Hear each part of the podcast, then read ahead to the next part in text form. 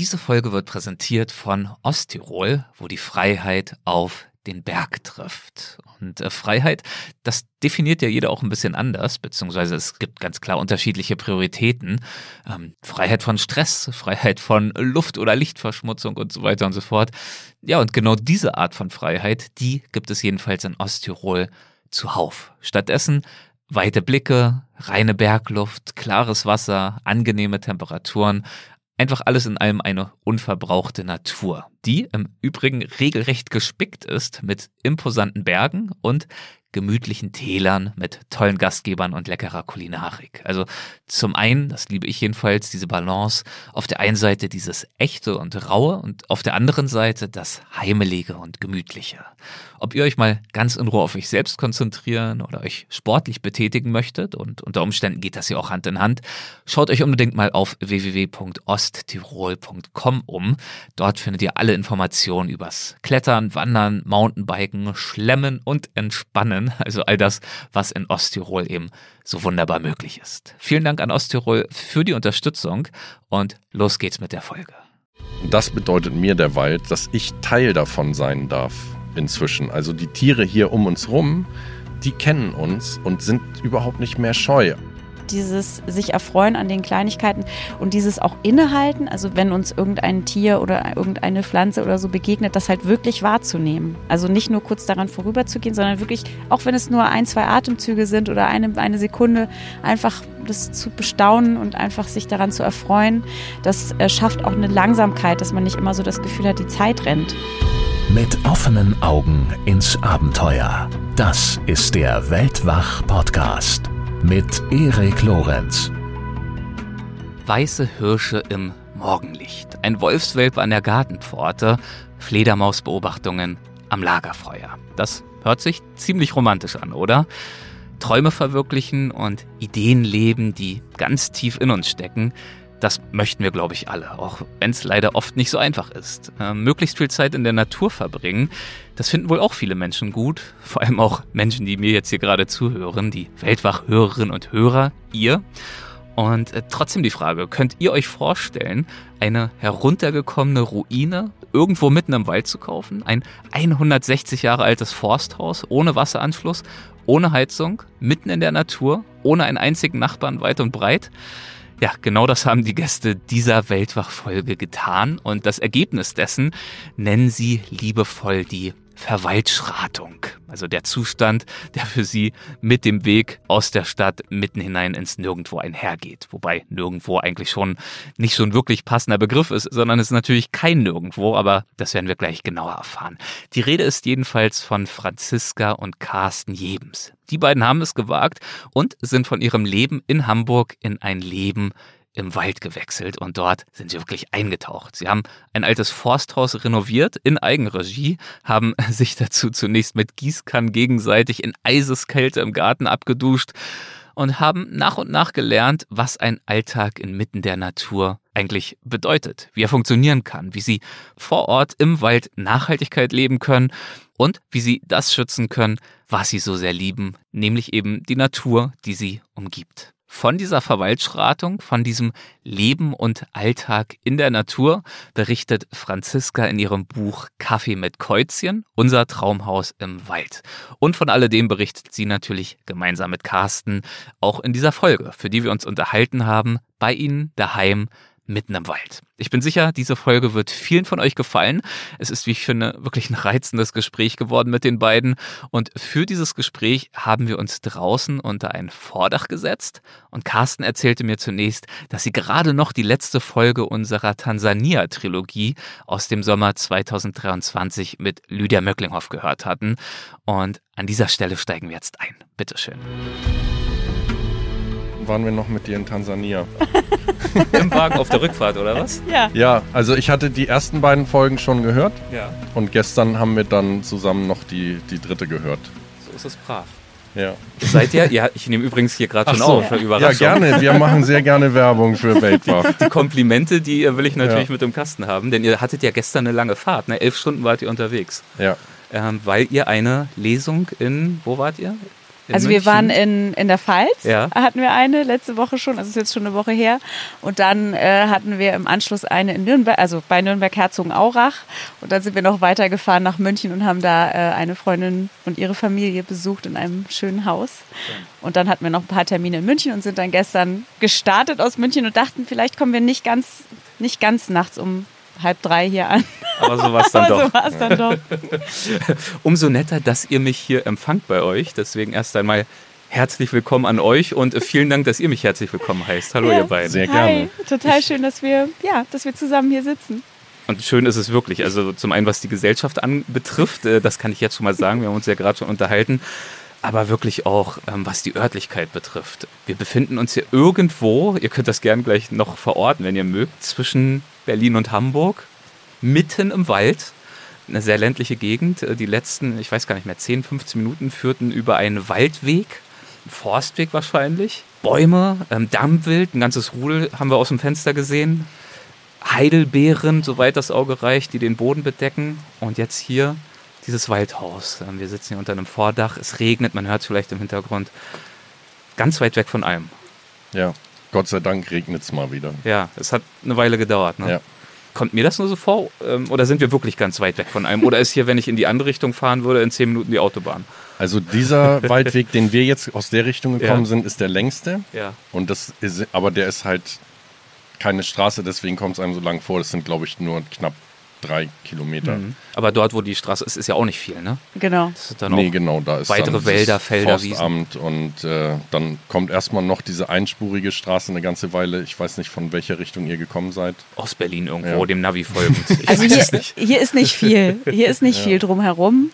Ähm, genau, und Doch, also der. es ist viel drumherum, aber halt nicht viel menschlich. nicht viel mehr, genau. Guter Punkt. Genau, Guter Punkt. so hast du recht. Also genau wir, deswegen wir haben, seid ihr ja hier. Genau, tierische Nachbarn haben wir schon. Ich glaube, Carsten, du hast heute ein paar tierische Nachbarn auch heute Morgen direkt äh, begrüßen dürfen. Oder sie dich? Ja, die sind nicht so beliebt irgendwie im Moment. Das, ich habe einen Fensterladen geöffnet und Morgens dann, beim Aufstehen. Ja. Und weil wir ja jetzt ein paar Tage unterwegs waren, hat in der Zeit sich da ein Wespenvolk angesiedelt Mhm. und die waren richtig sauer. Und dann haben sie mir erstmal gleich in den Hintern gepickt. Oh nein. Dann war ich aber Guten gut Morgen, wach. Ja, schön. Ähm, aber vielleicht erzählen wir mal, also wir haben jetzt schon mitbekommen, wir sind weit weg von, naja, Zivilisation nenne ich es mal. Mitten im Wald und hinter uns befindet sich ein wunderschönes Haus. Holz verkleidet, aus altem, dunklen Holz würde ich mal sagen. Ziegelsteine etwas weiter oben. Und dieses Haus hat ja eine ganz eigene Geschichte und ähm, war ja, glaube ich, so ein ganz besonderer Fund damals für euch. Ähm, Was ist das für ein Haus? Ja, das ist äh, ja 160 Jahre altes Hm. Forsthaus. Das gehörte mal zur Forst oder der Forst. Ja. Und äh, wir hatten dann, also das, vorher gab, war das auch schon im Privatbesitz, aber also so haben wir es dann gekauft, ne? Ja. Und hatten dann eben äh, die Möglichkeit vor 16 Jahren, unglaublich, vor 16 Jahren dieses Haus zu kaufen. Ähm, du warst ja auch schon drin, Erik, und hast gesehen, es ist eigentlich ganz, ganz schön. Es ist wunderschön. Mittlerweile. Wir müssen ein paar Fotos machen nachher. Das- Das müssen wir bei Instagram reinpacken. Das ist wirklich ein Traum. Dankeschön. Also wir, wir fühlen uns hier auch sehr wohl. Ähm, aber wir haben uns auch damals, also als wir es äh, vor 16 Jahren das erste Mal besichtigen, besichtigten, schon sehr, sehr wohl gefühlt. Ja. Aber das Haus war, sah da noch überhaupt nicht so aus. Also es war eine komplette... Bisschen anders, ja. Es war komplett anders. Es war eine komplette Ruine. Also die Vögel haben genistet im Haus. Die Fenster waren teilweise eingeschlagen. Der äh, Fußboden, also es war auch ein Bretterboden, aber ganz alte Bretter und ganz, also teilweise auch ein bisschen morsch, der lag direkt auf dem Waldboden. Also du konntest den Mäusebesuche waren an der Tagesordnung. Und äh, natürlich auch noch nicht, also wenn du jetzt rein, also du bist ja reingekommen und dann kommt man so, geht man durch so eine ganz kleine Küche und in einen großen, sehr hohen Raum, weil wir die Zwischendecke dann rausgenommen haben im Zuge der Renovierungsarbeiten, die sehr lange angedauert haben. Und äh, vorher war es halt einfach niedrig, ne? Niedrige Räume, auch noch eine, eine Wand, die wir auch noch Alles rausgenommen ein bisschen haben. gedrungener. Genau, Ja. einfach so dieses typische, so wie man es von solchen Häusern vielleicht auch eher kennt. Hm. Das war echt schön, ne, Carsten? Also, dass wir gleich beide so deswegen ist unsere Ehe, glaube ich, auch nicht zerbrochen. ja, in den zehn Jahren, die wir dran gebaut haben. Ja, genau. dass ihr gleich so was. Wir hatten die gleiche Vision. Genau, was ist diese, das Geheimnis? Diese Vision. Also Aha. wir hatten gleich eine krasse Vision für, ja. wie das Haus aussehen würde irgendwann. Und äh, genau, haben es halt äh, auf lustigste Art und Weise entdeckt. Können wir auch vielleicht noch kurz drüber sprechen ja. später. Ähm, aber genau, also damals. Und es gab ja auch kein fließend Wasser, soweit ich weiß. Genau, also es gab kein fließend Wasser. Wäre es fies zu sagen, es war eine Bruchbude? Wenn das mal ganz Ruine. hart formulieren. Genau, es war eine Bruchbude. Sagen. Es war ja. eine Bruchbude und also so, wir haben auch noch so Bilder, wir machen ja auch haben wir ja schon erzählt, wir auch diese Vorträge und zeigen dann auch Bilder von damals und da kannst du halt sehen, konnte, haben wir so ein Bild, so ganz fies von oben vom Dachboden, halt alles auch offener Lehmboden und so weiter und da siehst du richtig, wie dieses Bitumen so durch den durch die Decke so, tro ne, so tropft oder wie würdest du es ja, das Dach war, also Nicht das tropft, Gute war, so das einzige Intakte ja. am Haus war das Dach. Das war nämlich dicht. Okay, immerhin. Es war also alles trocken. Ja. Aber das, das Dach war einfach nur äh, Bretter auf den, auf den Dachsparren und da dann äh, Dachpappe drüber. Hm. 100 Schichten. Wie gesagt, es war dicht, aber es war, also da konntest du richtig so das Bitumen durchquellen sehen und das musste dann alles erst natürlich verkleidet werden und wir haben es gedämmt. Wir haben sehr viel Aufwand betrieben, um es vernünftig zu dämmen aber so, dass man es nicht sieht, weil wir die Optik halt schön haben wollten und äh, wir kommen gleich nochmal darauf ja. zu sprechen, äh, wie es überhaupt dazu gekommen ist, dass ja. ihr euch nach sowas umgeschaut habt. Aber wenn ihr jetzt gerade schon beschreibt, wie ruinös das Haus aussah, muss ich natürlich die Frage stellen, warum habt ihr da nicht direkt die Flucht ergriffen? Wonach habt ihr damals gesucht? Wolltet ihr so ein Projekt euch an Land ziehen? Nee, gar nicht. Das war nie, überhaupt nicht der Plan. Nicht so einladend. Wir waren gar nicht an einem Punkt in unserem Leben, wo wir dachten, wir kaufen mal ein Haus. Geschweige denn, dass wir das Geld dafür gehabt hätten. Also na gut, dann fangen wir vielleicht doch jetzt ja. mal von vorne an. In, an welchem Punkt in eurem Leben habt ihr euch damals denn befunden? Wie, wie sah euer Leben aus? Habt ihr woanders im Wald gelebt? Äh, seid ihr in der Natur groß geworden? Nee, also wir kommen beide von der Nordseeküste, Aha. ursprünglich aus einem ja. kleineren Ort und waren eigentlich beide nicht unbedingt daran interessiert, äh, jetzt kommt der Kater angelaufen. Er möchte auch gerne mitmachen. Schön. Genau, der, der Clint kommt hier gerade angelaufen. Ach, Clint, Clint Eastwood oder was? Ja, also ja. er ist so, so tough wie Clint ja, Eastwood. Genau. Ähm, Nordseeküste? Genau, Nordseeküste, vielen Dank, Erik. Genau, wir sind da und äh, waren eigentlich nicht unbedingt so, dass wir jetzt wieder aufs Land wollen würden. Und dann haben wir äh, beide auch die Welt erkundet und dann irgendwann äh, uns wieder getroffen und ja, ich habe also uns verliebt. Ja. Nochmal sozusagen.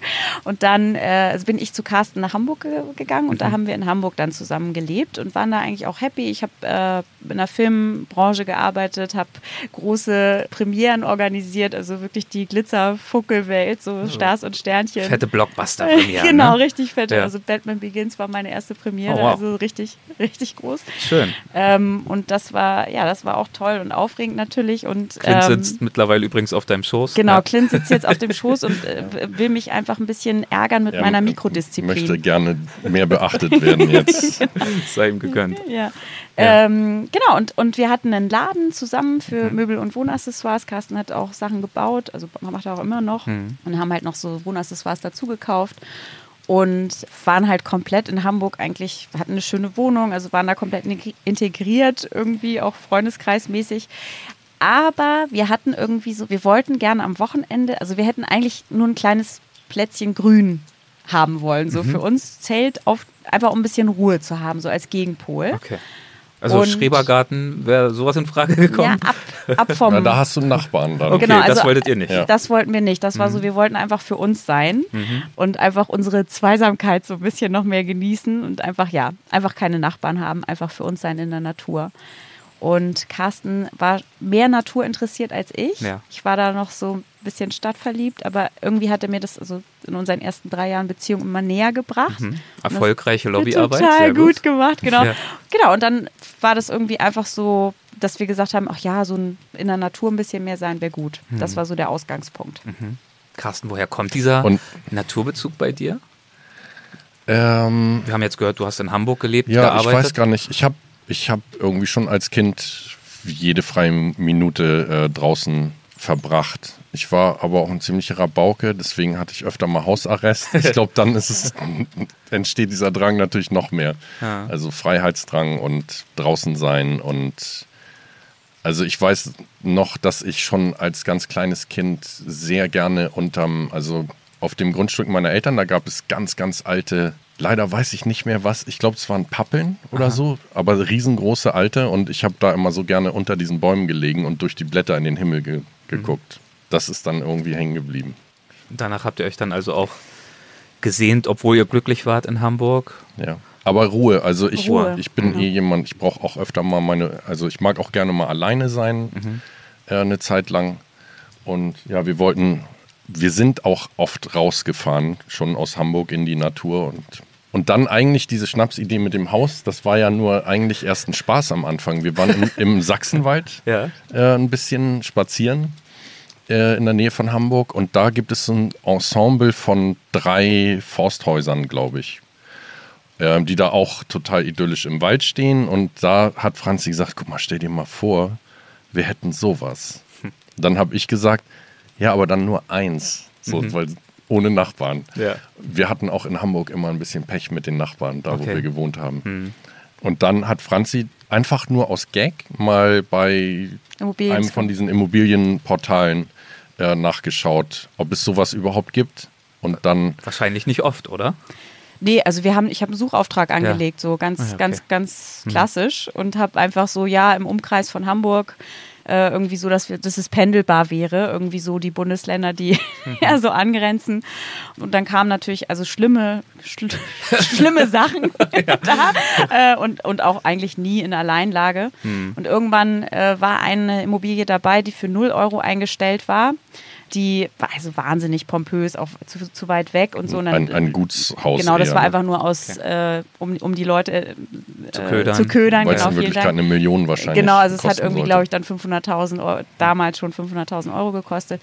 Und das wollte ich Carsten zeigen, einfach um mal zu zeigen, was es so gibt. Hm. Und das hatte ich aber irgendwie gelöscht oder verloren und habe dann nochmal händisch gesucht und äh, saß da, das werde ich nie vergessen, in unserem Laden hinten in, in, so einem ganz kleinen Büro saß ich irgendwie so und habe dann irgendwie die Seite und dann noch eines, weißt du, so die Suchergebnisseiten, Ja, ja. zehnte, irgendwie zehn Seiten gab's, habe das dann durchforstet, immer weiter, immer weiter.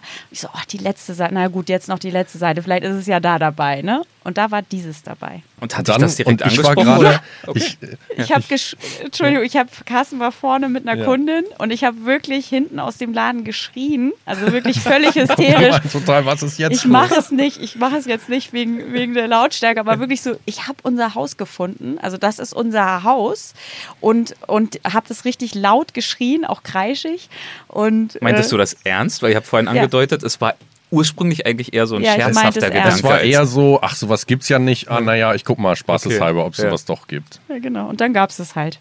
Aber das muss doch jetzt, äh, also es war wahrscheinlich nicht sehr Instagrammable, was du da gesehen hast, Nee, oder? Also gar eine nicht. Bruchbude halt. Es war zur Sicherheit auch nur ein Schwarz-Weiß-Bild von weit weg, so durch die Bäume. ah, okay, so haben sie euch gekriegt. Ich zeige dir verstehe. nachher mal, also das ist der, also wirklich eine gute Aufnahme, weil Ja. das, was mich da angezogen hat, war, man konnte nur das Fachwerk sehen Mhm. und das war die, äh, die Giebelseite vom Haus. Okay. Ist richtig, ne? Ja, Giebelseite? das war die Seite. Genau. Und das war damals auch schon mit der Linde. Also da steht eine wahnsinnig tolle Linde, die jetzt auch gerade blüht. Also Ja. ich, ich wünschte, deine HörerInnen äh, könnten das hören. Wenn, wenn wir nachher dahin gehen, das ist alles voll mit Bienen und die sumsen und brumsen darum. Also es ist wirklich total toll. Äh, und das gab es damals eben auch schon, die ist ja ganz, ganz alt. Und das war so eingewachsen. Der hat ein gutes Foto gemacht von diesem Fachwerk, äh, der ehemalige Besitzer, und hat dann den Text geschrieben. Und da mussten wir so, also ich habe es dann gelesen und habe es dann Carsten vorgelesen, hatte am ganzen Körper Gänsehaut. Ah. Und die Beschreibung einfach auch schon von dem Weg, den du ja jetzt erlebt hast, also auf eine kleine Abbiegen von der Autobahn, auf eine kleine Teerstraße, die vielleicht auch ein paar Schlaglöcher hat, dann auf einen Sandweg im Wald, dann noch irgendwie ein paar Kilometer durch den Wald und irgendwann bist du dann da und wir so, oh, das ist ja so, als hätte der uns gehört, als wir irgendwie äh, darüber gesprochen haben, wie toll das wäre, sowas zu haben. Also rumgesponnen, ne? Wir haben rumgesponnen. So. Ja, und dann ging die Spinnerei weiter, weil dann war es, okay, lass uns doch einfach nur mal, einfach nur mal aus Spaß das kann ja angucken gucken. gehen. Ja, genau. Am Wochenende hat, macht er irgendwie Besichtigungen Ja. und ähm, das war dann halt perfektes Wetter, gerade im, im Frühsommer und alles, überall flogen die Bienen und die Schmetterlinge rum und das Haus in echt dann, also vor allen Dingen diese Seite, die sah gar nicht schön aus, weil Ich unter wollte gerade der fragen, hattet ihr immer noch Gänsehaut am ganzen Körper oder wie, wie doch hatten wir, weil das Haus war gar nicht mehr so interessant, als wir hier ankamen, sondern einfach der, der, das Grundstück Der an sich. ja. Also deswegen war es uns auch völlig egal, dass da äh, teilweise die Fenster fehlten, weil wir gesagt haben, hier, das ist ja dann ein Privatgrundstück, das heißt, wir dürfen hier zelten. Das reicht uns ja schon vollkommen Mhm. aus. War das dann auch der erste Gedanke nach dem Motto, ach, das Haus, das kann ja weiter verfallen, das ist unser Das kleiner nicht. Rückzugsort. Hier zelten wir halt, wenn wir Lust haben? Oder Weit- wie schnell weiter kam verfallen nicht, ja. aber es war auf jeden Fall natürlich nicht der Plan, wir wohnen hier, Ja.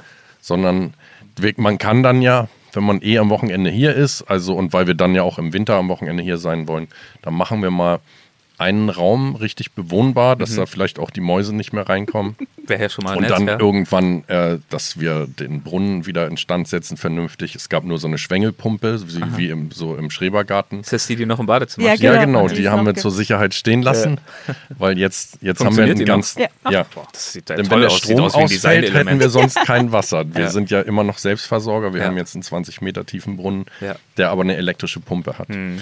Auf jeden Fall äh, haben wir gesagt, dass wir vielleicht ein Badezimmer haben, funktionierendes und einen Raum, der bewohnbar ist. Ja. Und das reicht dann, dann erstmal. Ja, und dann haben wir aber schnell festgestellt, ich glaube schon am zweiten Wochenende, du willst dann gar nicht mehr zurück in die Stadt fahren am, am Sonntagabend.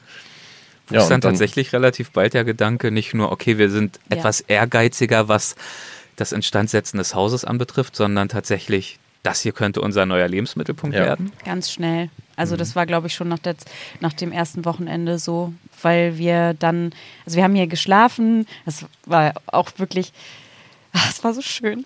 Ich muss echt, ja, manchmal bin ich irgendwie so ein bisschen, also ich bin ja sehr nostalgisch so, ich mag das einfach so Ja. dann und jetzt ist auch wieder so gerade, dass ich denke, ach ja, äh, wie war denn das eigentlich? Das hat man ja mal so phasenweise ne? und sich dann so freut äh, über den Weg, den man auch oder wir gemacht haben und halt damals, wie wir dann irgendwie mit unseren Isomatten hierher gekommen sind und dann irgendwie so auf diesem Waldboden da, also auf dem, auf den Brettern über dem Waldboden da unsere Isomatten ausgerollt haben, mit einer Flasche Wein, irgendwie ganz aufgeregt äh, hier das erste Mal geschlafen haben, noch irgendwie einen Topf mit Nudelresten, das erzählen wir auch oft, weil es einfach so lustig ist, wir dann nachts aufgewacht sind, weil irgendwie das geklappert hat und dann war da nat- natürlich eine Maus in diesem Topf, weißt, die dann erstmal so, hallo, äh, du bist Alfred, ne, so du, du bist gleich, du Ja, bist gleich benannt. jedes, alles, was sich bewegt, kriegt hier einen Namen von Franzi Genau. verpasst. So und, und dann halt auch dieser, ja, dieses Gefühl halt dann auch gar nicht mehr hier weg zu wollen. Also das war dann immer so dieses, oh, jetzt müssen wir hier wieder weg und müssen wieder aufbrechen und, und müssen zurück in die Stadt und Also ich muss sagen, nur mal ganz kurz zwischengeschoben, ich finde es so schön zu sehen, wie ihr auch über die Anfänge sprecht. Carsten lächelt die ganze Zeit so ganz verträumt, weil das, was ihr gerade beschreibt, was ihr, die Vision, die ihr hattet, die Isomatten, den Ja. Campingkocher, das könnte ja durchaus auch der Anfang einer Horrorgeschichte. Horrorgeschichte sein. Also ich rede jetzt nicht von Mord und Totschlag, sondern von ein naiver Traum und irgendwann beginnt dann die Arbeit Ja. und beginnen die Kosten und beginnt die Realität und beginnt das Aufwachen und beginnt der Streit und so weiter und so Ja. fort. Und ihr sitzt jetzt hier viele Jahre später und äh, grinst über beide Ohren. Also es, es, es scheint ja gut gegangen zu sein. Es, es ist gut gegangen, sehr gut. Mhm. Also es ist natürlich klar, das sind Herausforderungen, äh, ne, so, Ja. also wir sind sehr, wir lieben uns sehr. Mhm, so, das hilft Das, das hilft. Und es ist generell so, wenn du so ein Projekt machst und weil wir halt auch, wir hatten nicht das Geld, das machen zu lassen. Wir haben es Mhm. also wirklich selber gemacht, zehn Jahre lang. Was auch bedeutet, dass Franzi vor allem mit ihren langen Haaren und Lehmstaub überall, irgendwann hat sie sich die Haare sogar Hatte abgeschnitten. Fast weil so eine Frisur wie du, ja, Erik. Das tut mir leid. und Nein, wieso, wieso ist das schön? Aber sie war sehr, Das sah schick schön. aus und äh, sie war sehr leidensfähig jedenfalls. Und wenn du, wenn du so ein Projekt, wenn die Ehe das überlebt, dann ist sie, glaube ich, danach unzerstörbar. Hm, ja. Also das war auch bei uns, ne, würde ich so rückblickend sagen, total gut, dass immer einer vielleicht mal der Schwächere, oder also vom Mindset, ne? Der Ja. oder einfach mal so einen Down hatte und dann Und mal gesagt haben hat, durfte. so, ja, haben durfte, genau, Ja. dass man dann gesagt hat, hey komm, wir schaffen das und Ja. das ist jetzt einfach so und dass wir auch, also so, das kann man auch sagen, oft also ich war eher die Ungeduldige Hm. und Carsten war immer der Coole so, äh, der so gesagt hat, ah ja, jetzt komm so. Und ma- manchmal hat sich das dann auch ein bisschen umgedreht. Das war dann auch gut für mich, ne, das auch mal so zu, zu leben, das Geduldigere oder Ja. halt auch dieses, finde ich auch rückblickend nochmal so ganz schön, dass bestimmte Sachen einfach dann nicht passieren konnten, weil die weil die finanziellen Mittel nicht da waren und das aber dazu geführt hat, dass wir es dann später besser gemacht haben. Also schöner, Als wir es ne? ursprünglich sonst Genau, geplant weil haben. wir irgendwie was anderes dann schnell gemacht hätten oder so. Oder wir haben auch oft äh, gesagt, so, nee, wir wollen aber unbedingt die, also ich war völlig äh, in der Küche, sind so selbstgemachte, auf alt gemachte, ganz wunderschöne, wie ich finde, Fliesen aus Frankreich von mhm. einer Frau, die die halt Hand macht. Und die haben aber auch natürlich ein bisschen mehr gekostet als jetzt so aus dem Baumarkt. Aber ich wollte die halt und da, darauf haben wir halt dann gespart. Und ja. ich liebe diese Fliesen und ja. ich freue mich jedes Mal daran. Und das ist halt. Dann auch, hast du ein Jahr halt keine Fliesen, aber sondern nur da die, die olle Wand und dafür dann danach aber für immer die, wo du dich doppelt drüber freust. Und ich will ganz kurz noch dazu sagen, weil Franzi eben sagte, ich war die Ungeduldige. Das ist aber ein anderer Maßstab. Also, weil ich habe mich dazu hinreißen lassen, als wir das dann gekauft haben, zum Glück musste ich Franzi nicht überreden. Ich habe eher so getan, als wenn ich sehr skeptisch wäre, damit sie mich überredet. Ich und denkt, das wäre ihre eigene Entscheidung. Ja. Keine Vorwürfe machen. Sehr, sehr smart, ja. Und, ähm, und ich habe dann aber, als es klar war, wir wollen das, habe ich mich dazu hinreißen lassen zu sagen, ja, und also, weil wir dann auch beschlossen haben, Franzi hat äh, genug verdient, dass wir den Laden schließen konnten ich war eh nicht so happy damit, einen Laden zu haben. Ich mochte lieber den Teil, wo ich in der Werkstatt stehe und die Möbel baue. Mhm. Haben wir gesagt, machen wir den Laden dicht. Ich bin dann hier hauptberuflich auf der Baustelle. Und dann habe ich gesagt, ja, dann in einem halben Jahr mache ich dir einen Palast draus. und zum Thema Geduld, also Franzi hat dann nach fünf Jahren das erste Mal gefragt, wann denn dieses halbe Jahr vorbei sei. Wann kommt denn der Palast? ja. Und da hatten wir dann gerade erst irgendwie fließend Wasser mit einer Filteranlage und so.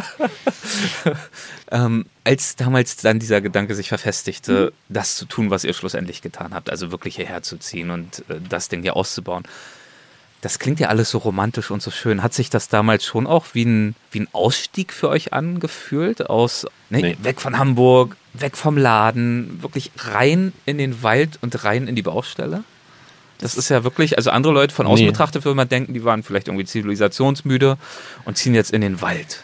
Nee, wir waren nicht, also wir sind keine klassischen Aussteiger oder so, obwohl mhm. das mittlerweile so ist, dass wir manchmal drei oder vier Wochen am Stück den Wald gar nicht verlassen, weil wir halt vorausschauend auch einkaufen und ja. so. Aber wir waren, sind immer gerne noch nach Hamburg gefahren und Franzi, du kannst ja mal erzählen, weil Franzi noch, hat ja auch in Hamburg noch gearbeitet am ja. Anfang. Ja.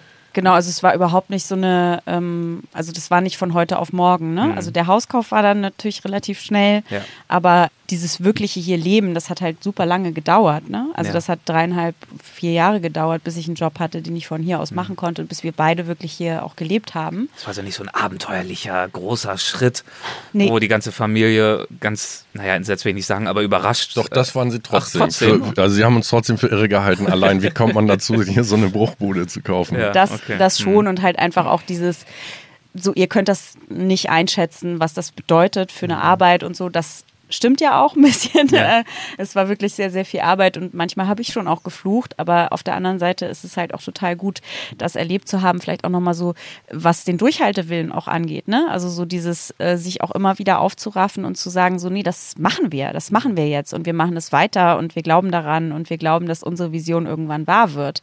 Und das ist ja mit ganz vielen Sachen so. Also wenn man, äh, das wirst du ganz genau wissen, Erik, bei deinen ganzen Sachen, die du machst und bei dem ganzen Tollen, was du auf die Beine stellst. Das ist einfach, man hat einfach eine Idee und, und die entwickelt sich weiter. Also das schon auch, ne? Mhm. Die ist ja auch, äh, ist ja kein starres Konstrukt, so eine Idee oder so eine Vision, sondern durch Input und durch tolle Sachen, die passieren, tolle Menschen, die man trifft, treffen kann. Im besten Fall äh, entwickeln sich Sachen neu, man denkt weiter, man, man, es kommen neue Visionen dazu.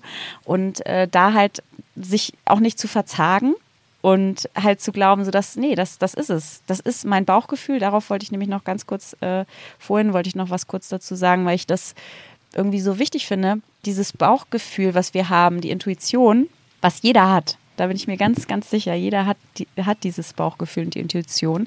Äh, das war halt bei diesem Hauskauf bei mir total stark. Und ich habe das ja nicht erklären können, weil das war nicht mein Lebensplan oder so. Also dieses, was Carsten und wir vorhin erzählt haben, das war so eine fixe Idee, ein, eine Idee von vielen Möglichkeiten. Mhm. Und als wir hier waren und da an der Pforte, ich zeige da jetzt rüber, äh, wir sitzen hier unterm Vordach äh, von der Scheune und gegenüber ist eine kleine Pforte, die auch immer noch dieselbe Pforte ist. Da standen wir an dieser Pforte und ich habe dieses Haus gesehen und ich habe diesen Ort irgendwie gespürt und dachte so, das ist der Ort. Das ist es. Das ist, und ich wusste es einfach. Ich wusste es. Und dann kamen natürlich diese ganzen Schwierigkeiten so, aber ich habe dieses intuitive Gefühl, das war so, so stark, gänsehautmäßig, wieder, genau wie in dem Büro, so stark, dass es da gar keinen Zweifel gab oder so. Ja. So, und jetzt habe ich den Faden komplett verloren. Das ist überhaupt kein Problem. Ähm, äh, den nehmen wir direkt wieder auf. Ja. Ich finde das natürlich wahnsinnig spannend, wie, wie du auch beschreibst, was dir, was euch die Kraft gegeben hat, die man ja, so schön es auch alles ist, mhm. trotzdem mhm. braucht, um all mhm. diese Jahre dran ja. zu bleiben, also diesen Biss zu haben. Denn Bauchgefühle, würde ich jetzt einfach mal sagen, haben wir alle irgendwann mhm. mal und manchmal trifft man dann vielleicht auch eine impulsive Entscheidung, die dann nach einem halben Jahr vielleicht doch wieder gar nicht mehr so schlau wirkt, bereut wird oder wo dann einfach nicht genug Leidenschaft wirklich dahinter mhm. steckt, um, um auch Opfer zu bringen.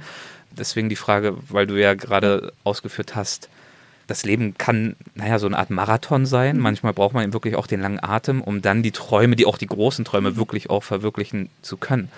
Wie erkennt man denn dann äh, deiner, eurer Meinung nach, wann es an der Zeit ist, so einem Bauchgefühl auch nachzugeben? Weil immer ist das ja auch nicht unbedingt die richtige Entscheidung, der richtige Weg. Oh, da widerspreche ich dir jetzt einfach ja, mal. Gerne.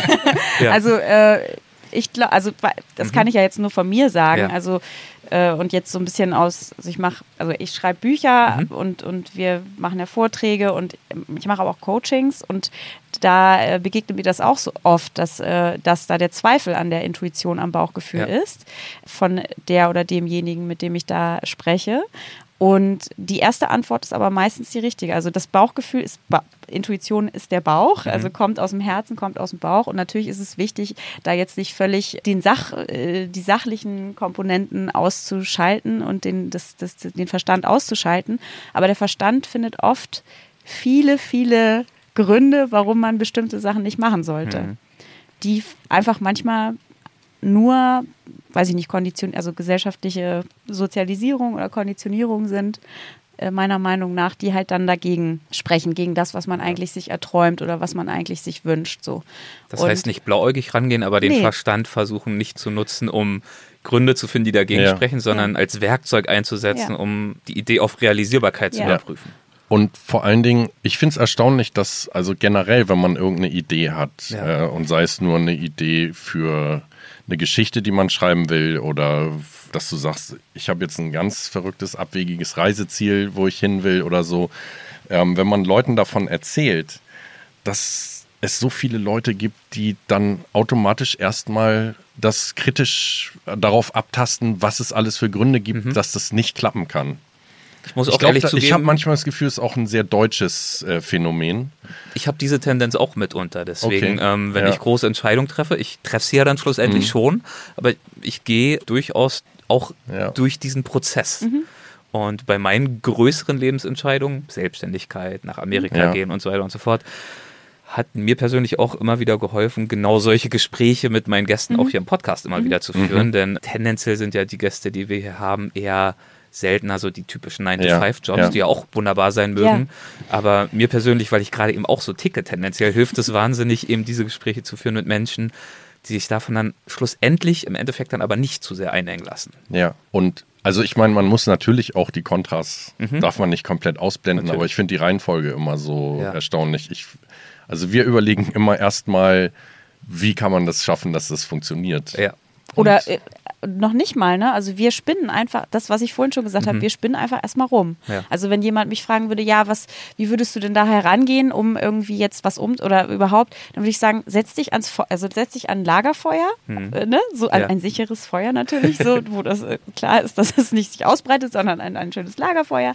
Setz dich daran und äh, guck in die Flammen oder guck in den Sternenhimmel oder guck in die Bäume und spinn einfach. Also gestatte dir das einfach, deinen wildesten Träumen irgendwie mal das Thema auszumalen und überhaupt äh, da keine, ja, da nicht, nicht selbst sich zu regulieren, sondern mhm. zu sagen, so, boah, wie ist mein, wie könnte mein tollstes Leben aussehen? So, wie könnte das sein? Und wenn, wenn wir das nicht gemacht hätten, also wenn wir hier nicht hingefahren wären und das angeguckt hätten und da rumgesponnen hätten, wie das aussehen könnte und nicht, das war ja alles nicht, also dass wir jetzt hier wohnen, komplett, dass wir Bücher schreiben, dass wir irgendwie vortreten. Das war ja damals nicht, vor 16 Jahren war das ja nicht geplant. Ja. Ne? So, das war auch noch nicht die Vision, aber das Bauchgefühl hat er gesagt, dieser Ort ist schon mal richtig. Und das, das, ist der richtige nächste Schritt. Das ist der richtige nächste Schritt. Und das heißt nicht, dass man, also meiner Meinung nach ist das zu groß gedacht, dass man jetzt das ganze Leben sich, sich äh, durchgeplant überlegt hat. Was ist mein Bauchgefühl genau, für alles? Genau, genau, das ist vielleicht ein bisschen toll. Ja. Aber so einfach, und manchmal ist es ja auch so, dass man denkt, ich habe jetzt gar nicht eine Verbindung zu meinem Mhm. Bauchgefühl. Und das kann man ja auch nach und nach ein bisschen üben und sagen so, äh, ich frage mich jetzt einfach mal, worauf ich wirklich in diesem Moment an meinem freien Tag wirklich Lust habe. Ich plane nichts vor, sondern ich frage mich einfach, worauf habe ich jetzt gerade Lust? Was würde mir am meisten Freude machen? Und diesem Impuls dann zu folgen und dem mehr Raum zu geben, also immer mehr. Äh, so. Und natürlich aber auch bei großen Lebensentscheidungen natürlich auch zu sagen, okay, was sind, was können die Pros sein, was können die Kontras sein und halt abzuwägen und nicht sofort alles über den Haufen zu schmeißen, sondern vielleicht auch bestimmte Sachen erstmal auszuprobieren. Also wenn uns jemand fragt, ja, was glaubt ihr, wie wäre das, wenn ich in den Wald ziehen wollte, was müsste ich da irgendwie beachten, dann würde ich immer sagen, ja, versucht ihr irgendwie ein Haus im Wald äh, zu mieten oder versucht es irgendwie mal auszuprobieren, ob Ja. das was für dich ist, auch so einsam zu leben, ohne Dorfgemeinschaft oder so. Das muss man ja auch wollen. Ja, wollen und man, muss es, aushalten. man muss es aushalten können, erstmal natürlich alleine zu sein. Das ist ja für manche Leute schon die erste Herausforderung. Ihr habt vorhin äh, drüber gesprochen, dass es für euch wichtig war, einen großen Reiz hatte, ja, tatsächlich allein zu sein, weit weg von vielen Menschenmassen. Das äh, war euch damals ein Bedürfnis, so habe ich es verstanden. Dazu kommt ja aber als Komponente ganz offenbar auch das Thema Wald. Also man kann ja auf ganz viele verschiedene Art und Weisen an vielen verschiedenen Orten eher für sich sein. Deswegen, ähm, was bedeutet euch der Wald? Ähm, das ist natürlich eine Riesenfrage, aber wir sitzen jetzt hier mitten im Wald. Ich kann es immer wieder beschreiben. Es ist wunderschön. Was, was haben wir hier so für Bäume um uns rum? Kennt ihr euch da besser aus? Also wir haben jetzt hier, also es ist natürlich generell äh, leider nicht, also der Wald ist sehr groß, Mhm. in dem wir uns hier befinden, aber es ist nicht alles äh, so wie hier äh, Mischwald und Laubwald, sondern auch viel Kiefernplantage Ja. dazwischen und so. Aber wir haben jetzt hier das Glück, dass es um unser Grundstück, also an zwei Seiten zumindest, auch Laubwald ist oder gemischt. Also da drüben, da steht ja eigentlich alles, ne? Eiche, Buche, ähm, Pappeln, ähm, Birke. Roteiche gibt es viel. Wir haben hier jetzt hier- jetzt, dieses ist eine schön, super schöne alte Kastanie. Ja. Das war natürlich auch ein Riesenglück, auf diesem Grundstück dann Hängt eine. auch eine Hänge äh, Hollywood-Schaukel dran. Ja. Das ist Ja. ja. noch, ja, wunderbar. Also dann ist natürlich hier am, am Grundstück, also was heißt natürlich, aber hier ist ein bisschen Flieder, dann steht vor dem Haus eine ganz alte Quitte, die auch schon, habe ich eben gesehen, auch schon ein paar, Ah ja, da kommt wieder eine äh, gute paar Ernte Quitten dieses Jahr. äh, dran hängen. Dann haben wir Tannen, eine Linde, die Linde, also wenn ich jetzt Ja, hier, Linde. das, die ist in Eriks Rücken jetzt hinterm Haus, eine riesige Linde, eine tolle Lerche, dann haben wir am anderen, an der anderen Giebelseite eine Douglasie, Mhm. die auch sehr groß ist. Also es ist hier jetzt das Grundstück schon Birken wunderschön natürlich auch. eingewachsen und ja, was bedeutet, also was bedeutet, dass die Frage war, was bedeutet genau, was euch? bedeutet euch der Wald? Ich erinnere mich zum Beispiel, ähm, ich habe äh, zur Vorbereitung, ist schon ein paar Jahre alt, ein Interview mit euch gelesen oder gehört im Deutschlandfunk. Mhm. Äh, da hast du, Carsten, gesagt, der Wald hat euch regelrecht in seinen Bann gezogen. Und wir haben ja vorhin auch über äh, die äh, Weltwachfolge mit Peter Wohlleben uns Ja. kurz unterhalten. Also Ja. scheint euch auch zu interessieren. Total. Deswegen, ähm, ja, große Frage, ich weiß, aber macht mal was draus. Was bedeutet euch der Wald? ich werfe sie euch mal so vor die Füße. Ähm, also erstmal habe ich war ich sehr erstaunt, wie viel Wildnis hier tatsächlich stattfindet. Wir sind ja jetzt hier nicht irgendwo am Yukon, aber mal abgesehen davon, dass dann irgendwann auch klar war, dass hier die Wölfe äh, um uns rumkreisen. Wie ist das klar geworden? Ähm, wir haben Spuren entdeckt und äh, wir haben 13 Jahre von den 16, die wir hier sind, einen ziemlich großen Hund gehabt und die ist leider letztes Jahr gestorben, die Schmidti. Aber die war, die war abends immer sehr aufgeregt und wollte noch mal raus. Und dann bin ich irgendwann auch mit ihr durch die Pforte nach außerhalb des Grundstücks gegangen, also in den Wald. Und da war direkt am Gartenzaun ein sehr großer Pfotenabdruck, den man ziemlich gut identifizieren konnte als Wolfsspur. Ja. Und dann hat der Förster es auch bestätigt, weil hier auch einige besenderte Wölfe unterwegs waren. Der hat uns dann so ein, eine Luftaufnahme gezeigt äh, vom diesem Waldstück, wo man unser Haus erkennen konnte. Hat gesagt, da wo gelbe Punkte sind, war überall ein Wolf. Und um unser Grundstück rum waren die immer am Kreisen. Da war alles voller gelber Punkte. Das hatte ich so nicht erwartet. Also, dass hier generell so viel stattfindet. Wölfe zum Beispiel. Du warst gerade dabei, ich habe Wölfe, ja, und dann. Ähm, Also auch sowieso jetzt die Artenvielfalt nimmt immer mehr zu, weil wir ja jetzt da drüben noch die acht Hektar dazu kaufen konnten, bevor sie, die eigentlich abgeholzt werden sollten. Acht und Hektar Wald. waren eigentlich schon zum. Oder da noch hauptsächlich Kiefer, die Ja. acht Hektar, Ja. aber jetzt wird es langsam Wald. Also weil ihr habt ihr halt euch gesichert, bevor Genau. sie abgeholzt werden, Ja. mit dem Ziel.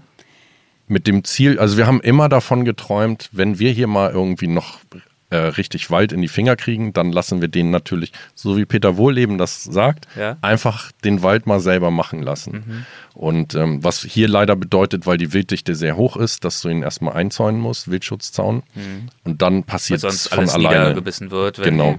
Bäume noch jung sind. Ja. Und jetzt äh, wächst da alles Mögliche, was von alleine angeflogen kommt. Wir haben auch, ähm, weil man, um überhaupt äh, Fördergelder zu kriegen und diesen Zaun bauen zu dürfen, Ja. äh, eine Buchenaussaat gemacht. Aber das, was hauptsächlich passiert, sind die Sachen, die von alleine kommen. Alles Mögliche. Auch Ahorn. Wir wissen gar nicht, wo der Ahorn herkommt, weil es hier gibt sonst keinen Ahorn weit und breit, aber da wächst jetzt Ahorn.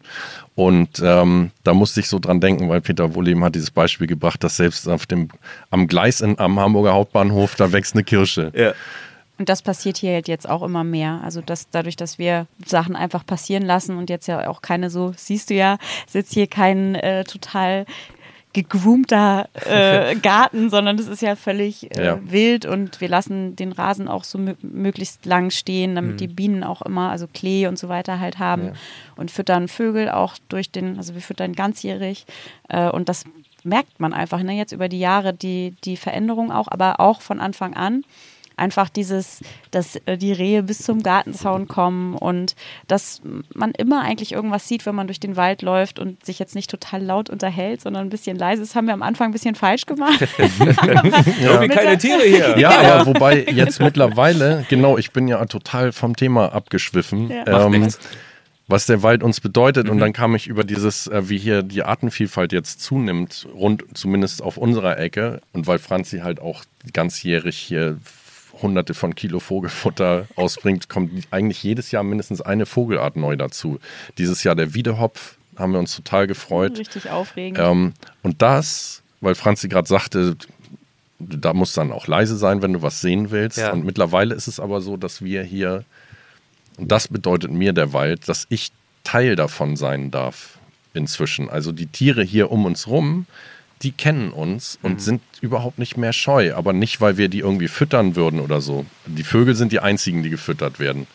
Aber die Rehe, die kommen hier an den Gartenzaun fast ran und immer näher. Also wenn wir hier sitzen und uns unterhalten, dann kannst du es haben, dass da keine zehn Meter weiter stehen die dann und gucken mal neugierig und die wissen einfach, hier passiert nichts. Ja. Selbst die Wölfe, von denen mir versprochen wurde, dass die sehr scheu sind und dass man da nie irgendwie eine Begegnung hat, selbst die haben einmal nachts hier da auf der Seite vom Zaun keine zehn Meter weit weg im Dunkeln gestanden. Habt ihr die Da Augen hatte ich richtig die Hosen voll, weil die gar nicht scheu waren. Ja. Ich dachte, was ist jetzt denn los? Die haben mich einfach nur angeguckt und dann wurde mir aber hinterher, ich habe dann auch nochmal mit dem Förster gesprochen, ja, weil die kennen euch ja. Also die haben uns ja hier schon wochenlang beobachtet und deswegen war, sind die nicht sofort abgehauen, sondern haben eher so interessiert geguckt. Ja. Und ich, also am Anfang war es dieses Wegsein und halt auch neue Sachen erleben. Ich glaube, Carsten und ich, wir sind beide sehr, sehr begeisterungsfähig und äh, sehr freuen uns einfach auch über Kleinigkeiten total. Das ist noch viel mehr geworden. Äh, das ist auch für mich sehr, glaube ich, das bedeutet mir auch der Wald. Also diese Freude an diesen vielen, vielen Kleinigkeiten, die Achtsamkeit. Die dir am Anfang wahrscheinlich auch komplett entgangen sind. Total. Also Du, so- Weil du den Blick nicht hattest, das Ja. Wissen genau, nicht hattest. Genau, und jetzt sehe ich halt, ah, da ist irgendwie, weiß ich nicht, der, also wir sagen, wir haben immer so gelacht, äh, das habe hab ich ja auch in Kaffee mit Kreuzchen geschrieben, so wie ich irgendwie Dein völlig Buch über eure Ge- Erfahrung hier, ja. Genau, genau.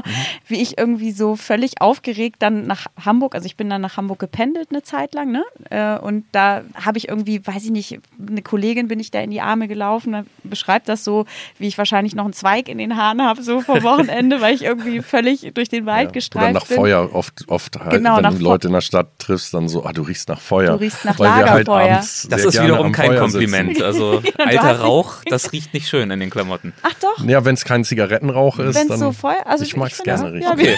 sorry. Ich nicht, aber gut, fair enough. Ihr riecht gut. Also Ja, jetzt gerade nicht. Aber ge gestern, wir sind ja gestern Nacht erst zu, äh, nach Hause gekommen. Wir haben gestern nicht am Feuer gesessen. Genau. Ähm, ja, und, und einfach so diese Entdeckung, die man dann halt nach und nach macht und ja.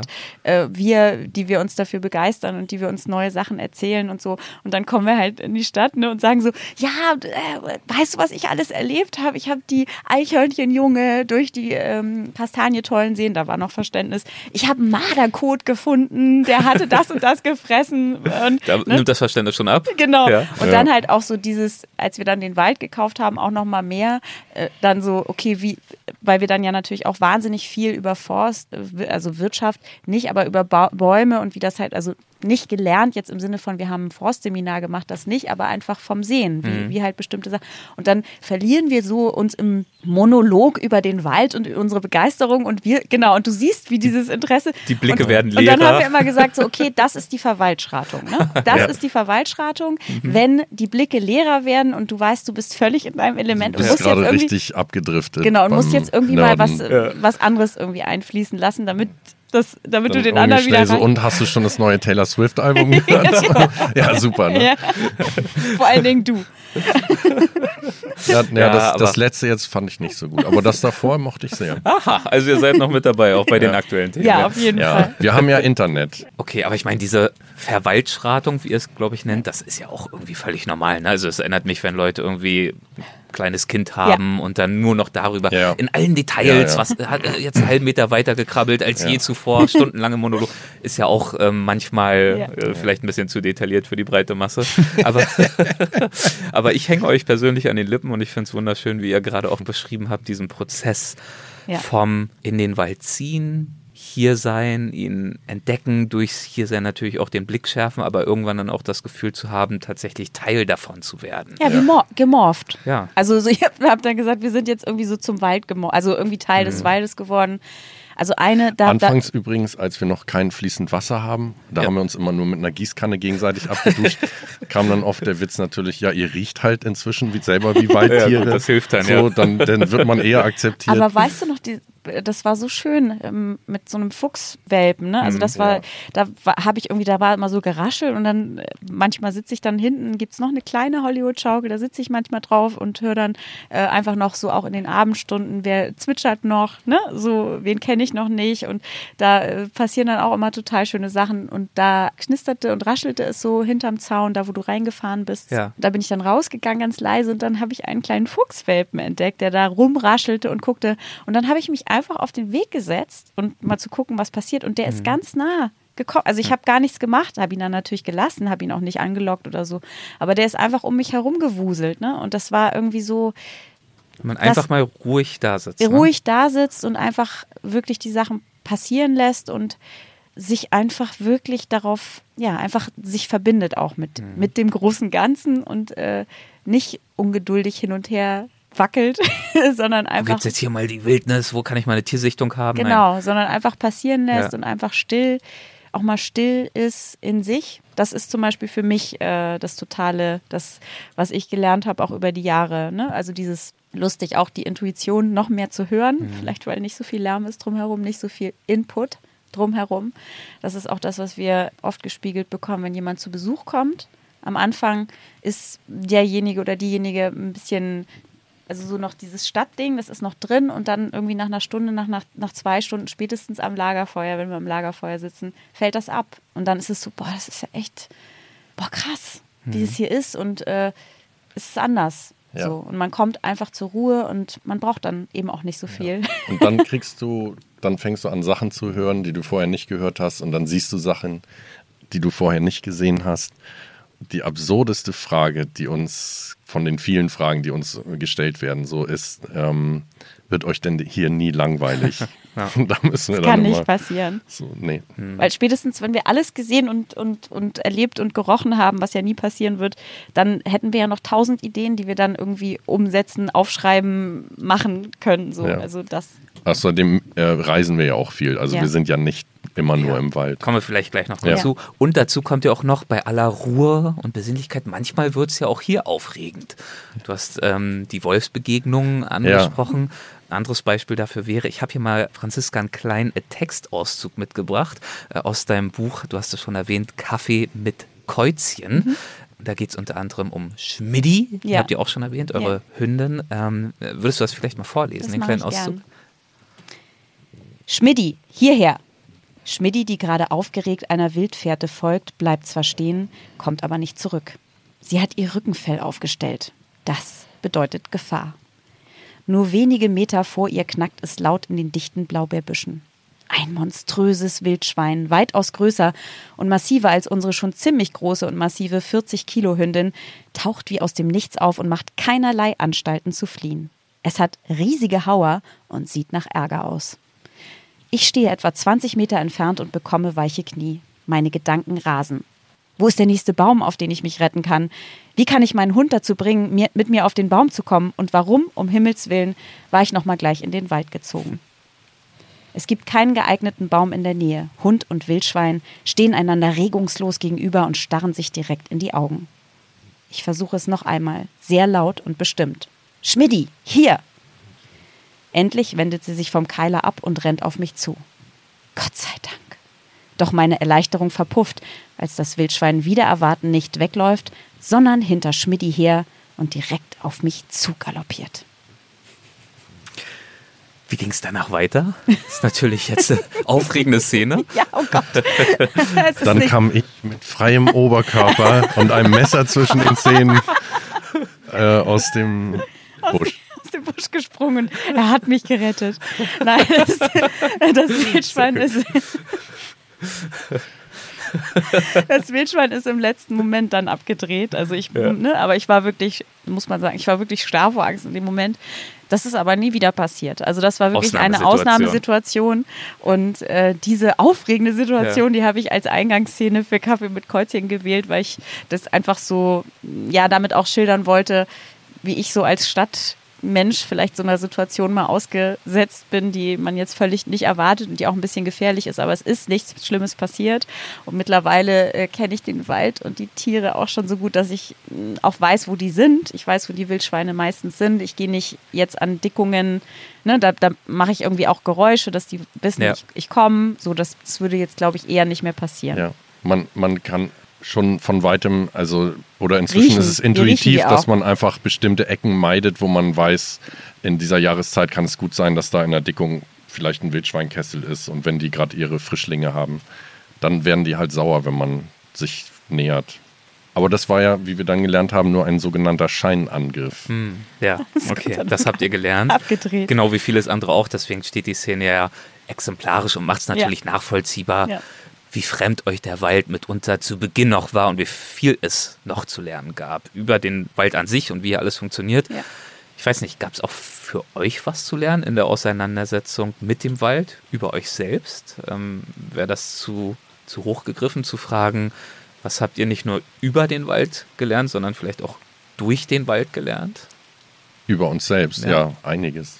Ähm, also ich habe auf jeden Fall sehr gelernt. Also ich habe schon immer versucht, möglichst spontan zu sein, aber ich habe äh, hier im Wald natürlich gelernt, weil auch vieles, was ich so zu erledigen habe, wir haben ja zum Beispiel keine Heizung auch, wir heizen äh, mit Holz, was wir auch jetzt aus dem Wald kriegen, zum Glück, also wir fällen keine Bäume natürlich dafür, sondern es gibt äh, jedes Jahr ein paar Sturmwürfe und das meiste davon lassen wir auch liegen, aber ein bisschen was hacken wir dann klein zum Heizen und das ist natürlich ein bisschen Arbeit, bis du das Holz dann ofenfertig liegen hast. Und ähm, also vieles, was draußen zu tun ist, da kann ich mir nicht irgendwie einen Wochenplan machen, äh, morgen erledige ich noch das und dann am Freitag mache ich das Holz, sondern am Freitag kann es halt sein, dass das Wetter da überhaupt nicht mitspielt. Im Grunde, also ich zumindest habe sehr gelernt, mich nach den Gegebenheiten zu richten und mhm. ähm, morgens vor die Tür zu treten und dann, wenn ich sehe, wie ist das Wetter, äh, wie ist die Temperatur, dann mache ich erst einen Plan, was mache ich heute und äh, welche Arbeit erledige ich heute. Auch wenn ich dann, wenn es vielleicht was ist, wo ich eigentlich gerade gar keinen Bock drauf habe, aber ich weiß, so schnell habe ich dafür das perfekte Wetter nicht wieder. Vor allen Dingen für mich ist es immer, ich muss immer zusehen, oder wir beide, dass Franzi hilft ja auch mit beim Holz machen, dass wir das erledigen, bevor es zu warm wird. Weil äh, Sonst schwitzt du, schwitzt du die halt Wir sind- ab, ne? Mit, mit Ja. Ach so, und das ist sowieso was. Es ist nicht, doch, das ist eigentlich ein Lerneffekt des Körpers. Also das Temperaturempfinden hat sich bei uns beiden drastisch hätte ich auch gerade verändert. gleich gesagt. Ja. Wir sind eher kälteresistenter als Müsst jetzt unsere nicht wie Freunde wild in der durchheizen, Stadt. wenn es mal ein Ja. bisschen kühler ist. Nee, ja. also für uns ist im Winter alles über 15 Grad im Haus ist noch kein Grund, den Ofen anzuschmeißen. Mhm. Der wird meistens erst am Nachmittag in Betrieb genommen. Und dann ja. bei 20 Grad, dann ist es schon wieder so, ja, jetzt reicht's. Außer wenn Besuch da ist, dann müssen wir natürlich volle Nehmt ihr Pulle. Rücksicht. Ja, genau. Und wir, und wir tragen auch, also ich trage viel Wolle, ne? Das hätte ich jetzt früher, also ist ja ganz normal, wenn es kalt ist im Winter, trägt man Wolle, aber ich habe auch, auch mal im, im Haus eine ne Wollmütze auf, dann im Winter. Und einfach, weil es dann nicht nötig ist, äh, den Ofen anzuzünden. Also nicht, dass wir es nicht, nicht anzünden wollen, aber ich denke mir dann, ja, naja, ich kann ja kurz jetzt noch eine Mütze aufsetzen und mir noch einen Pulli anziehen. Da muss ich jetzt noch nicht einheizen. Und äh, das hat sich, das hätte ich früher nie irgendwie, also habe ich auch nicht drüber nachgedacht, aber das ist jetzt für uns ganz natürlich und ganz normal.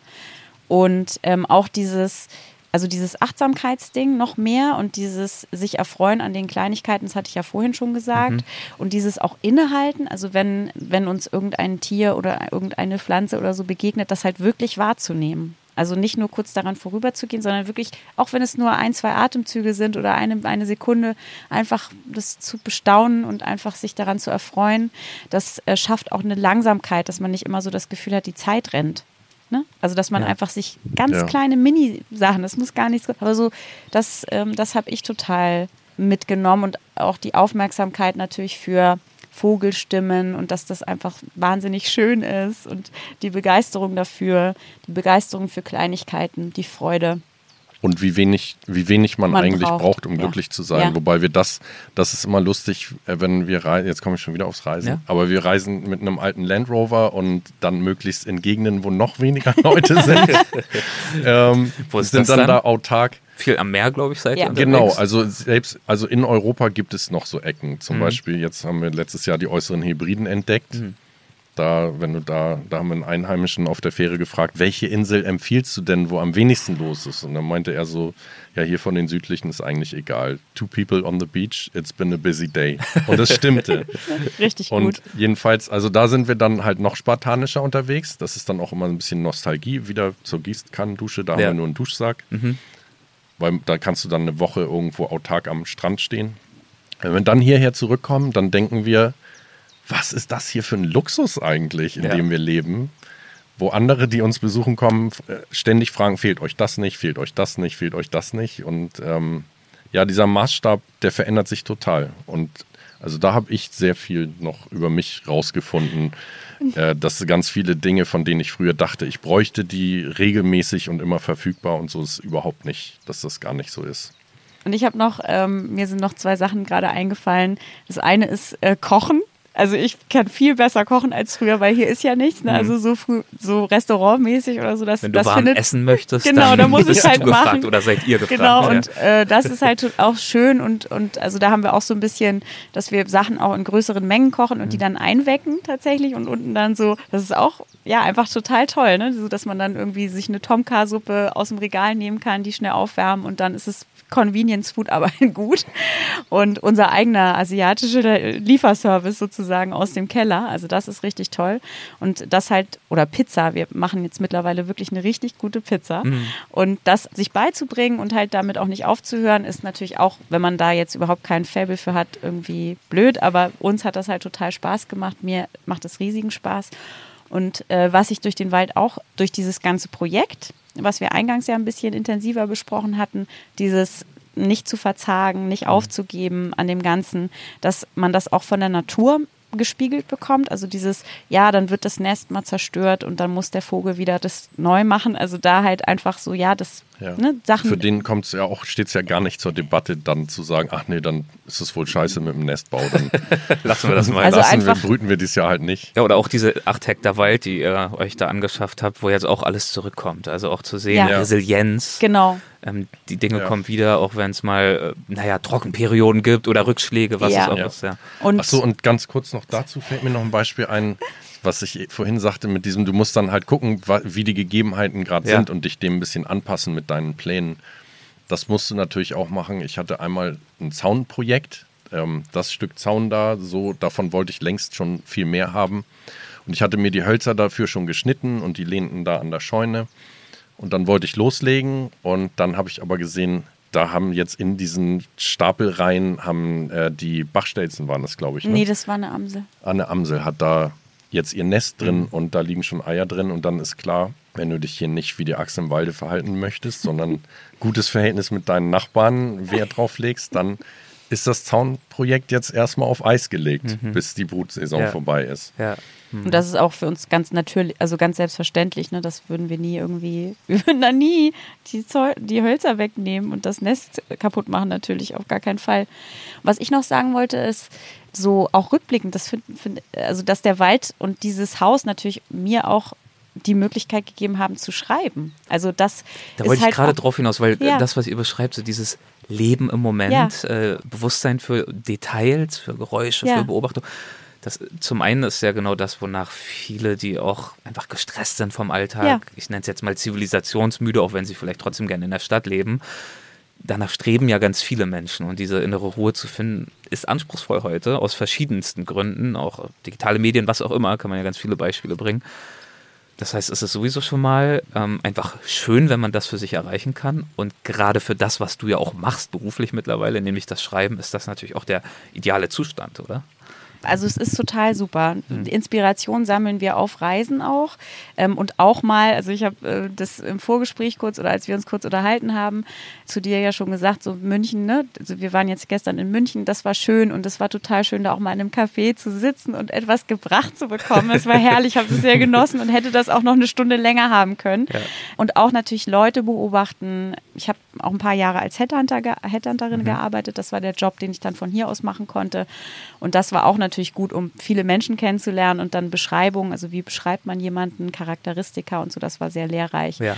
Und das ist natürlich toll, wenn man inspiriert wird in, in einer Stadt, wenn man Leute beobachten kann, in einem Café sitzt, eine Stimmung auffangen kann. Aber das dann hier niederzuschreiben, ist sehr angenehm, mhm. weil ich hier natürlich Ruhe habe und das dann reflektieren kann, viele äh, mit Carsten am Feuer sitzen kann. Wir sprechen über die Geschichten, wir denken uns Sachen aus. Es ist genau dasselbe, wie wir das Haus ent entwickelt. Wir haben das Haus in unserer Vision, also die Vision entwickelt und so entstehen auch die Geschichten, die ich dann aufschreibe. Und das ist halt total, ja, das ist einfach ein total schöner, schöner Prozess, ich würde es gar nicht als Prozess bezeichnen, es ist einfach schön. Einfach schön. Und so wie du das machst, wäre es ja in der Stadt gar nicht möglich. Also Franzi ist dann nämlich wirklich im Tunnel. Wenn mhm. sie in der heißen Phase eines Romanprojekts zum Beispiel ist sie gar nicht ansprechbar.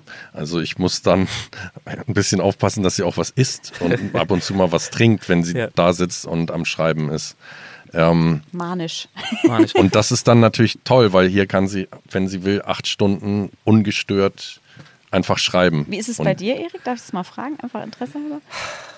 Ehrlich gesagt, ich hatte selten in meinem Leben die Ruhe und die mhm. Zeit mhm. tatsächlich. Ja. so in den Tunnel zu gehen. Ja. Ähm, ich habe mich da immer nach gesehnt, aber ich habe die meisten Bücher, die ich gemacht habe, morgens Eben. vor der Arbeit, abends nach der Arbeit, irgendwo zwischendurch, selbst in der Uni habe ich schon Bücher geschrieben, in den, in den Pausen, wenn man eine Stunde war, ein paar Seiten zusammengekloppt, ist dann natürlich alles noch nicht so rund, als wäre man irgendwie in einem Flow und in einem Tunnel. Da ist dann auch viel, was man nachträglich noch redigiert. Das ist dann eher so ein Schärfen und Schleifen und Rausarbeiten in mehreren Durchgängen. Aber es war dann schon oft auch Handwerk, wo ich einfach mhm. ähm, nicht den Luxus hatte, jetzt mich hinzusetzen und zu sagen, ah, ich habe jetzt eine Schreibblockade, ich bin gerade irgendwie nicht inspiriert, sondern nein, jetzt ist die Stunde da, jetzt mach auch was, ja. bring was aufs Papier. Das muss Aber den Luxus habe ich auch nicht. Also die Schreibblockade kann ich mir auch nicht leisten. Ja. Oder bis jetzt kann ich auch nicht. Ich habe sie auch Gott sei Dank noch ja. nicht gehabt. Kommt immer was. Ähm, ich denke mir immer so, ja, wenn oder würde ich jetzt, habe ich auch schon gesagt, wenn jemand sagt, ich habe eine Schreibblockade oder ich weiß nicht, wie ich anfangen soll, dann sage ich immer, setz dich einfach hin und schreib.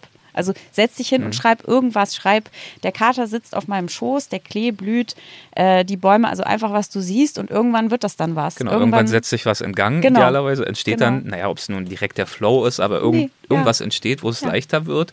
Und dann gibt es eben die große Kunst des Redigierens. Genau, so sieht ähm, Die erste so Fassung aus. ist natürlich nicht die letzte. Nee. Und, und ja. es wird immer total, also auch bei mir genau, was du gesagt hast, darauf wollte ich jetzt kurz hinaus. Also bei, bei uns war es jetzt die letzten fünf Jahre so, also fünf Bücher sind ja jetzt, das mhm. fünfte Buch ist im März rausgekommen und das bedeutet fünf Bücher in fünf Jahren da kann ich mir auch keine Schreibblocker leisten. Da Ja. ist es dann halt, der Tunnel ist dann eben aber drei Monate, also Ja. oder vier. Das ist dann halt wirklich so Intensiv. super konzentriertes Ja. Arbeiten und sonst halt wenig anderes. Vielleicht mal die eine oder andere Veranstaltung, was total eine total schöne Abwechslung ist, weil das total toll ist, mit äh, LeserInnen äh, und BuchhändlerInnen in Kontakt zu kommen. Das ist mir das Größte. Also jetzt auch, ich kann es wirklich, du siehst, wie ich strahle, weil ich einfach diese Veranstaltung, die wir hatten, im Herzen trage. Das ist so, so, so unglaublich schön. Und äh, genau, also einfach diesen Raum hier zu haben und das machen zu können, das ist total toll. Letztes Jahr waren wir tatsächlich unterwegs im Sommer auf den äußeren Hybriden. Da habe ich meine geliebte Schreibroutine über Bord, also hier im Wald über Bord werfen, geworfen, nicht müssen, aber geworfen gerne, um einfach das auch mal zu erleben und unterwegs zu schreiben. Das war nochmal eine ganz andere Nummer. Daraus da. ist dann immer am Meer entlang entstanden. Genau, daraus richtig? ist immer Ja. am Meer entlang entstanden. Also so befruchtet sich vieles, ne? Euer Genau. Reisen findet dann natürlich auch wieder Eingang in deine Bücher Ja. und das Sein hier im Wald Ja. und die Ruhe, die gibt dir natürlich auch die Kraft Richtig gut. zu schreiben Ja. und ähm, Erfahrung weiterzuentwickeln in dir selbst und wachsen zu lassen. Wie ist es denn, wenn du jetzt sagst, zum Beispiel jetzt in München im Café zu sitzen, das habt ihr auch genossen. Ja. Was wäre, ähm, wir haben vorhin kurz darüber gesprochen, äh, dass ich in New York jetzt lebe, du warst da ganz angetan. Äh, Würdet ihr in so einer Umgebung auch klarkommen? Mal für ein paar Wochen oder Monate? Oder wäre das so ein Kontrast zu dem, was ihr jetzt gewohnt seid, wonach ihr euch ja auch selbst im Urlaub sehnt, nämlich weit weg von allem äh, zu sein, von Menschen zumindest, dass ihr da komplett überfordert werdet mittlerweile? Oder zumindest Also ich glaube, äh, da Franzi hätte da weniger ein Problem. Ähm, ich für mich wäre es, also ich möchte unbedingt auch, ich war noch nie in New York, aber ich möchte da sehr gerne hin, weil ich auch glaube, dass ich das total super finde. Aber am liebsten, äh, also wenn du zum Beispiel ein schalldichtes Penthouse hättest und uns einladen würdest, so, dann wäre es für mich ja, nicht so ein. Angang. Nicht ganz, also ich, äh, dieses äh, sehr laute, Ja. ähm, da kann ich mich dran gewöhnen, aber dann nach, ich weiß genau, irgendwie nach einer Woche müsste ich dann auch mal irgendwie raus in die Catskills oder ja. so. Ja. Franzi, du könntest ein halbes Jahr gut da nochmal sein, oder? Weiß nicht, also ich habe jetzt so ein bisschen so, hm, gerade ein bisschen die Stirn gerunzelt. Ist ja auch ein Unterschied, könnte man oder will man? Ne? Ich weiß nicht, ein halbes Jahr. Ja. Also es, es wäre dann vielleicht so projektbezogen. Also wenn es irgendwie wäre so, okay, jetzt habe ich ein Buch oder habe eine Romanidee, die in New York spielen sollte, dann könnte ich mir schon, muss ich schon sagen, dass ich mir vorstellen könnte, da auch drei Monate zu leben. Ich habe da ja auch schon mal ein bisschen äh, eine Zeit lang gelebt und fand das auch toll. Also ich fand das sehr, sehr toll und bedauere, dass, dass ich da noch nicht wieder war. Das letzte Mal war vor 20 Jahren. Oh, wow. oh mein Okay. Gott. genau, und äh, das fand ich einfach toll. Ne? Das fand ich aufregend. Und also ich könnte es mir vorstellen, aber vielleicht auch mit dem, dass ich es nicht muss, so dass ich wüsste, ich könnte auch wieder raus und für eine Zeit lang halt begrenzt, denke ich. Und dann aber, aber wieder in die Natur. Dann wieder in die Natur. Also ich finde, man merkt, ihr habt den richtigen Ort für euch gefunden, ihr habt den richtigen Ort für euch geschaffen. Und ähm, es ist einfach schön, mit euch darüber zu sprechen und zu sehen, wie, wie glücklich ihr seid. Und natürlich war das alles viel Arbeit. Äh, da mache ich mir wahrscheinlich gar keine Vorstellung von. Es ist nicht vom Himmel gefallen. Ihr habt wirklich viel dafür getan, euch diesen Traum zu verwirklichen. Aber ihr habt es getan und dafür beglückwünsche ich euch. Danke, sehr lieb von dir. Und bedanke mich sehr, dass ihr uns äh, von diesem Weg dahin erzählt habt. Vielen, vielen Dank. Danke dir. Danke das war dir. so schön. Hat ganz, ganz viel Spaß gemacht. Mir Richtig auch, gut. mir auch. Ganz lieben Dank. Danke. Das waren Franziska und Carsten Jebens. Ich hoffe, unser gemeinsamer Aufenthalt im Wald hat euch gefallen. Und wenn ihr diesen Aufenthalt noch fortsetzen möchtet, dann lege ich euch, wie schon eingangs erwähnt, Franziskas Buch ans Herz, Kaffee mit Kreuzchen, unser Traumhaus im Wald. Außerdem werden die beiden demnächst auch noch bei uns bei den Reiseflops zu Gast sein. Also, wenn ihr euch über ein Wiedersehen freuen würdet, dann versäumt es nicht, auch diese Show zu abonnieren. Reiseflops von Weltwach. Ganz lieben Dank euch fürs Zuhören. Gehabt euch wohl und bis zum nächsten Mal.